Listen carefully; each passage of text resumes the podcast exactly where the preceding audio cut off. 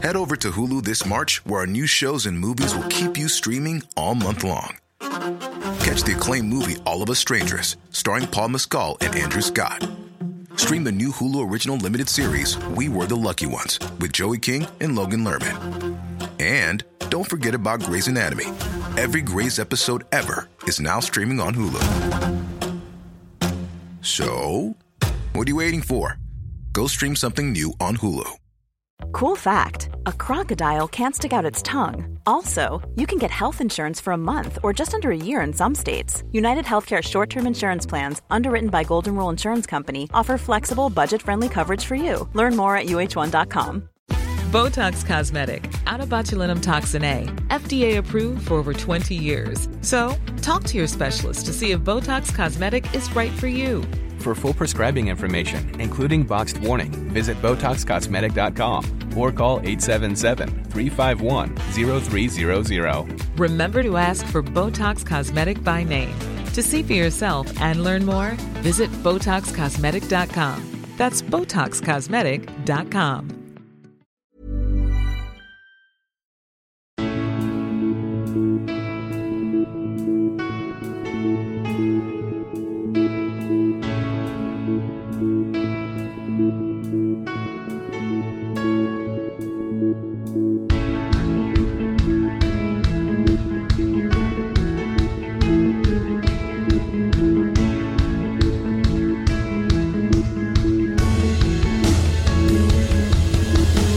Bienvenidos a Alineación Indebida. Los Diablos Rojos, por muy Diablos Rojos que sean, jugaron con demasiado fuego. Ya no son los mejores del infierno. Para eso apareció el Cholo Simeone, un atlético casi tan perdido como el United de esta temporada, pero que fue capaz de ser mejor y de ganar en Old Trafford como en el Emirates acaba de ganar el Liverpool, siendo dominados, pero al final es que marcaron hasta su cuarto y quinto mejor atacante. Un solo punto entre ellos y el Manchester City, quien trajo viento, trajo marea, pero de alguna forma el Crystal Palace resistió hasta el empate. Al Tottenham esta semana le tocaba innegociablemente victoria, mientras que en el resto de la Champions vimos ganar a Chelsea, a Benfica y a Villarreal. Hablamos de todo eso y mucho más hoy en alineación indebida. Y para ello, para diseccionarlo todo a mí, Ander Iturralde, me acompaña nada menos, nada menos, me acompaña nada menos que tres personas, una cuarta, si se digna aparecer, pero de momento estamos cuatro en total conmigo, empezando, empezando por Leonardo Silva. ¿Cómo estás, Leo? Hola, eh, me cuesta un poquito que empieces por mí porque sabes lo que voy a responder. Estoy, estoy, estoy un poco triste, la verdad. Eh, bueno, empezamos eh, por lo bajo y luego ya de aquí vamos hacia arriba, Leo. O sea, Más te vale que no, que no termines con Rodrigo, en todo caso. Este, ha sido muy duro esto, una, una derrota muy, muy, muy dolorosa de, un- de un equipo que en 10 minutos se puede defenestrar totalmente. Anímicamente sigo intentando reponiéndome. No estoy muy, muy a gusto con esto de que a cada partido empezamos a grabar, pero bueno, ahí vamos. sabes Eh, a lo que te has comprometido, Leo. Estás aquí cumpliendo con tu palabra. Uf, sí, me cuesta, me cuesta ser un hombre de palabras, pero bueno. También está por aquí alguien más contento porque su equipo ha ganado, porque alguien tenía que ver, ah, tenía que ver el partido del Tottenham Hotspur. Rodrigo Cumbraos, ¿cómo estás, Rodri? Pues bien, contento y, y dispuesto a hablar de, de bastante fútbol y muy diferente que ha habido en, en- en toda la semana, la verdad. Efectivamente, efectivamente.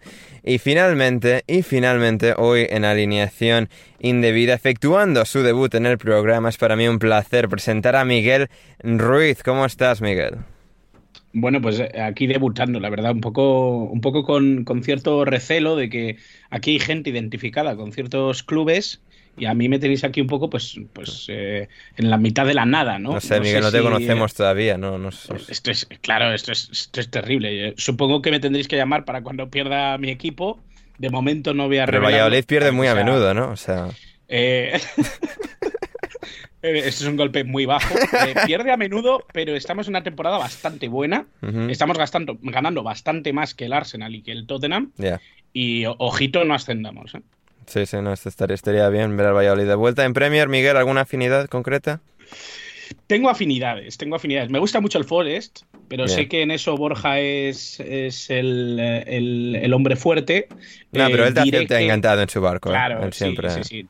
Diré que en Premier mm, tengo varios equipos, uno de los que más me gusta es el Liverpool. Bien, bien, bien. Otra persona del Liverpool, fantástico. Como si no fuesen ya suficientes, tenemos a Miguel Ruiz, que también es del Liverpool, como toda la gente que sigue la Premier League en español, en realidad. En realidad, Rodrigo y Leo son del Liverpool, lo que pasa es que todavía no lo saben, lo que pasa es que todavía no lo saben o no lo quieren admitir, que puede ser todavía peor. En todo caso, en todo caso, vamos a ir por el partido de Old Trafford, vamos a empezar por Old Trafford, que es donde, bueno, donde se, donde se dio uno de los partidos más significativos de, la semana entre Premier y Champions, en este caso en la Champions League. El Manchester United lo tenía todo de cara para remontar, para, para, ganar al Atlético de Madrid, porque bueno, ya empezó con la remontada en la ida frente a los colchoneros, un partido que el Atlético de Madrid seguramente debió ganar, acabó empate a uno, pero luego en Old Trafford se cayó todo una vez más para el conjunto de Ralph Ragnick y, la verdad es que sí, la verdad es que una vez más el United cayendo, decepcionando, fracasando, porque al final caer en octavos de final para un equipo del tamaño del Manchester United, de la presión que tiene el Manchester United encima, porque tiene una plantilla de enorme calidad. Al final, una vez más, no, no cumplieron con lo que tenían que cumplir y acabaron siendo escaldados solo por 0-1, pero no fueron mejores las sensaciones por ser tan solo un gol el que marcase la diferencia. Miguel, vamos a empezar por ti. Vamos a empezar por ti. ¿Qué lectura global te deja este esta derrota del United, esta eliminación frente a este Atlético de Madrid en un partido donde de lo más interesante y en ese tramo final, sobre todo como el United simplemente fue bloqueado por parte del Atlético.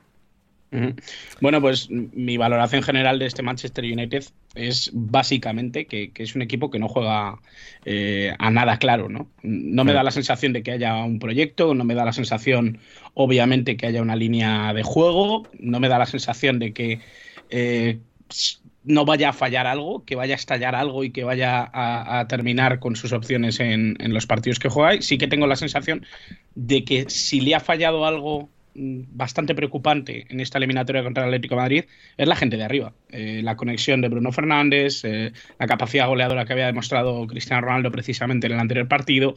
Me da la sensación de que Sancho no termina de arrancar. Yo creo que hay demasiadas dudas en un Manchester United que no termina de hacer las cosas bien. Hmm, sí, sí, sí, total y absolutamente. Rodri, sé que estuviste también diseccionando al United en detalle el fin de semana tras su partido contra el Tottenham. Eh, ¿qué, reflexión, qué, valoración haces de, bueno, del United y en general de este partido? Porque creo que fue muy interesante cómo el United, creo que al final pones plantilla contra plantilla, seguramente tenga algo más de calidad diferencial, pero es que no, no fueron capaces de hacerla, hacerla funcionar, de, encenderla en ningún momento. Y aquí estamos con el, con el United eliminado y el Atleti en cuartos. Sí, mm, a ver, es que el United ya lo comentábamos por Twitter, lo hablábamos también, no deja de ser un equipo que eh, eh, en el día a día es un equipo bastante mediocre, un equipo que, que al que no se le dan recursos desde la pizarra, ni Ragnick se los daba, ni Solskjaer en su última etapa se los dio y es un equipo que, que, depende eh, en, esa última frontera, en al llegar al área, de, de, los jugadores que tiene individualmente que son buenísimos. Pero, pero una vez le pides que abra una defensa, que abra un bloque como puede ser el del Atlético de Madrid, le cuesta un montón. En la primera parte Cristiano se movió bien, pero lo comentaba también eh, Bruno Alemani, que suele venir por aquí. Cristiano se movió bien, estaba haciendo un buen partido, pero yo no creo que fuese el partido que necesitaba su equipo. El United necesitaba a Cristiano en el área y necesitaba eh, dos futbolistas por fuera que encarasen. Hubo momentos de la primera parte que sí, que pareció que el United iba a poder eh, ganar, iba a poder eh, pasar a eliminatoria, pero fueron muy esporádicos, como, como lleva siendo toda la temporada. Momentos de brillantez individual unidos a momentos de respuesta colectiva, pero sin continuidad y sin y sin y, sin que consiga repetirlo en el con, de forma constante. Hmm. Sí, total y absolutamente. Em, Leo, es que al final no, no, es decir, la, justificación para este Manchester United es cada vez más, débil, ¿no? Porque, claro, pues Ragnick parecía que sí ha tenido esos momentos, se observan algunas tendencias, pero es que nada suficientemente sólido para revertir esta dinámica tan errática, tan inconsistente, tan poco confiable. Y es que sales al, al partido, a este partido, con tres jugadores de la talla Bruno Fernández, Jadon Sánchez y Cristiano Ronaldo en el ataque y, que te anulen de esa manera, que Cristiano no sea capaz de, marcar ninguna diferencia, de marcar ningún gol. Venía de un hat-trick, pensabas que, bueno, igual ha recuperado un algo después de lo que hizo contra el Tottenham y aquí otra vez cayó completamente plano, igual que Bruno, igual que Sancho. Eh, el centro del campo, otra vez más, pues seguramente quedó expuesto, no solo a nivel defensivo, sino a nivel ofensivo. Fred tuvo un buen partido y eso creo que es cierto, pero cómo funciona este equipo en general y las debilidades que tiene tan marcadas, aquí afloraron mucho más de lo que tendrían que haber aflorado en un, día tan importante para ellos, además. Es que yo estoy muy de acuerdo con lo que acaban de comentar ustedes tres. Eh, no es precisamente algo que nos tenga que sorprender, pero e, este partido fue la confirmación última de que el Manchester United no necesita un potenciador o alguien que explote la calidad de esta plantilla. Estamos hablando de que el Manchester United tiene que solucionar estos problemas en julio y en agosto y tiene que llegar alguien con ideas claras, con energía, con poder para tomar decisiones, con estabilidad a mediano y a largo plazo y, en esencia alguien que marque el camino a seguir en, una urgente etapa de reestructuración. ¿no? Y, y, Ragnick al final no ha sido eso o no va a ser eso para el Manchester United, al menos desde los banquillos. Eh, es un partido en el que yo creo que se puede explicar varias cosas a través eh, de los comentarios de algunos jugadores. Y estoy de acuerdo con Rodri, hay que empezar por Cristiano Ronaldo. Buenas caídas a banda, eh, muy útil para darle continuidad a la circulación del Manchester United, pero a los 37 años tú ya no le puedes pedir a Cristiano Ronaldo que intervenga atrás y que llegue a pisar el área. Y tampoco es que el equipo le haya dado muchísimas oportunidades, o, o al menos que le haya generado una oportunidad a Cristiano Ronaldo en el área eh, frente a un equipo sólido físicamente y, defensivamente. Y hablando de falta de juego o creatividad, eh, Bruno y Fred no son precisamente ese tipo de jugador. Bruno es un jugador que suma por determinación, por capacidad de sumar cifras, y no es el juego, mientras que Fred es, un jugador de intensidad física, de dinámica, no de pausa, no de asociación. Y con Pogba en el banquillo también era algo que podía ser esperado por el entrenador del Manchester United. Eh, por otro lado, definitivamente Sancho no tuvo una tarde en la que no, no tuvo una tarde en la que pudiera superar su marca, mientras que las limitaciones de Langa cuando recibe el pie tampoco le permitieron eh, generar superioridad por la otra banda, las alternativas, Juan Mata, que creo que no jugó más de 150 minutos eh, en, toda la temporada, terminó siendo una alternativa para Ralph en este partido, Marcus Rashford, que parece incómodo con su situación eh, respecto a los minutos que tiene, pero francamente no, no estoy seguro de que un equipo de este nivel y con esta exigencia le pueda garantizar más minutos está en una etapa muy importante de su carrera, tiene que tomar decisiones importantes y posiblemente tenga que dar un paso atrás o un paso al costado y decir, bueno, el Manchester United al final no es, no es el lugar en el cual yo puedo desarrollar lo mejor de mi carrera. Hmm, total y absolutamente. Y saludamos ahora, saludamos ahora a nuestro último invitado de la noche de hoy, don David Timón. ¿Cómo estás, David? Hola muchachos, ¿qué pasa? Eh, estaba celebrando una victoria más del emerismo por Europa. emerismo. Tremendo lo de ese señor. Y, ¿eh? Bueno, em, si me dejáis enrollarme, mm, empiezo y termino diciendo que sin contar a los gerifantes, a Guardiola, incluso puedo incluir a Luis Enrique, seguramente sea el entrenador español más potente de los últimos años. Es que eh, además desde ese puntito de inferioridad, de segundo escalón y no primerísima espada, no hay nadie, que es lo que decía, lo comenté también en, la radio el otro día de una manera más desarrollada, no hay nadie preparando, diseñando eh, adelantándose a lo que puede ser un partido y ejecutando variables para, tener siempre respuestas en función de, la disponibilidad de sus jugadores, del cansancio, del contexto emocional, del contexto ambiental, del contexto técnico, de, en general casi cualquier cosa como, como él. Entonces, nada, eh, una, una pequeña victoria más contra las falsas teorías de la competitividad española que bueno, pues igual que se hacen relatos de la noche a la mañana, evidentemente se, se caen porque ahora 3 de 3, veremos mañana la, la Europa League. Hay muchos problemas en el fútbol español. Eh, yo soy el primero que creo que los detectó hace mucho y que los reconoce y los denuncia día a día pero poco o nada tienen que ver con la competitividad de sus equipos, sí con el músculo económico y por tanto la capacidad para fichar, para evolucionar, para innovar pero en ningún caso para competir. Hmm. Así es, así es. Vamos a llegar luego al Villarreal venciendo a la Juventus, David, pero antes, eh, bueno, hemos estado analizando eh, el United Atlético de Madrid. El Atlético de Madrid también es, un, hmm. es un gran reflejo de lo que comentas, ¿no? De, las, de, lo que es el Villarreal, de esa capacidad para competir de, de, Emery. Pues en este caso también el Cholo, ¿no? Con, con, el United, dos equipos muy perdidos esta temporada, pero a la hora de la verdad el Atlético de Madrid ha sabido ser mejor equipo, ser mejor grupo y, y imponerse eh, en un duelo clave tras y demostrar que siguen siendo el maldito Atlético de Madrid. 100%, sí, os escuchaba eh, justo cuando he llegado y, estoy muy de acuerdo en, lo que comentáis, eh, principalmente por, porque um, la diferencia entre ambos a día de hoy es que el Atlético de Madrid, eh, a pesar de las dudas y a pesar de que incluso podríamos llegar, como tú dices ahora, Ander, a establecer un punto de comparación. Atlético de Madrid ha incorporado mucha calidad, ha sido incapaz de darle una estructura y una continuidad eh, de forma sistémica, de forma ordenada, y esto ha, devenido en, en, muchísima discontinuidad, en irregularidad de juego y, por supuesto, de resultados. Pero en el día de la verdad, en la hora de...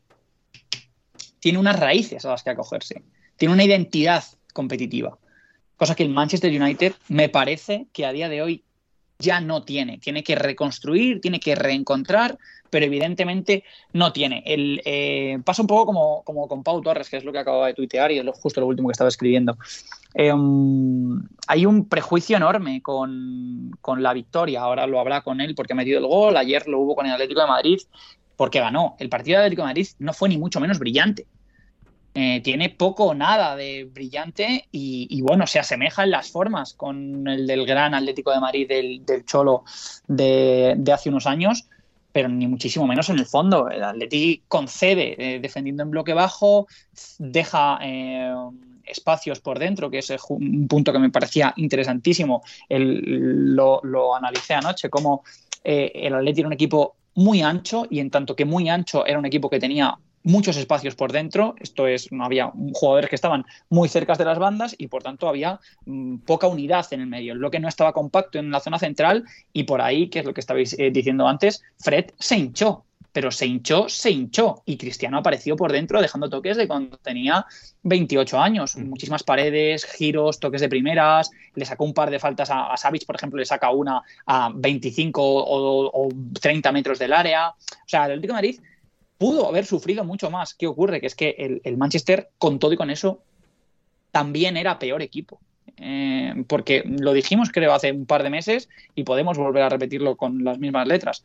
Es que no es un equipo directamente. O sea, ni tan siquiera en esas debilidades pudo, pudo incidir de forma colectiva. O sea, cada uno hacía lo que mejor entendía que tenía que hacer. Esto es Sancho intentarlo por la izquierda, el Anga quedarse abierto, Fred percutir, Cristiano bajar, cada uno lo suyo, pero nada de una manera colectiva, lo que no les permitía marcar. Bueno, hasta ahí bien, si no marcas, sigues 0-0, porque el Atleti estaba bastante lejos en esas fases del partido de hacer daño. ¿Qué ocurre? Que en los momentos en los que no tenían la pelota, eh, la traca ya se montaba a la hora de presionar. Eh, bueno, es que no hay sistema de presión directamente, cada uno saltaba al que entendía que tenía que saltar y adiós muy buenas. Entonces esto dejó estampas tan maravillosas como la de Harry Maguire mm, arrastrándose por el centro del campo persiguiendo sombras y, sí. cuando, cuando y casi le revienta la boca cuantas... a Cristiano Ronaldo también. O sea... Bueno, de hecho, de hecho le reventó. Y, y, y, con todo y con eso casi la mete Cristiano, ¿eh? Sí. Ojo que es, es, la que más cerca estuvo de, de meter. Así que nada, bueno, pues eso, a, eso iba. Entonces, en cuanto el Atleti encontró a Coque, acercó un poquito la recuperación a, la posición del 6 Atlético y a, Antoine Griezmann, pues pudo hacerse, no solo con el control, porque tampoco sé si se ha ido con el control, pero sí que pudo hacer brecha y hacer sangre en casi cada posesión, porque es que el Manchester United era, era un cuadro que se iba desmontando pase a pase y esa primera desventaja eh, podía ser tal, pero en el momento en el que pasaban 4 o 5 segundos ya era absolutamente incorregible. Hmm. Desde que despidieron a David Moyes, el Manchester United tan solo ha superado una eliminatoria de Champions League, que fue la de la temporada 2018-2019. Si quieres seguir escuchando este episodio de Alineación Indebida, ve a patreon.com barra alineación indebida o como me dijo Bruno Alemán el otro día por mensaje, Patreon under patreon.com barra alineación indebida y desde tan solo 5 euros o 5 dólares con 50 al mes podrás acceder no solo al resto de este episodio sino a todos nuestros podcasts intersemanales, nuestro server privado de Discord y más. Así que no lo dudes, si quieres respaldar este proyecto y que podamos seguir haciendo el podcast Alineación Indebida, suscríbete en Patreon ya.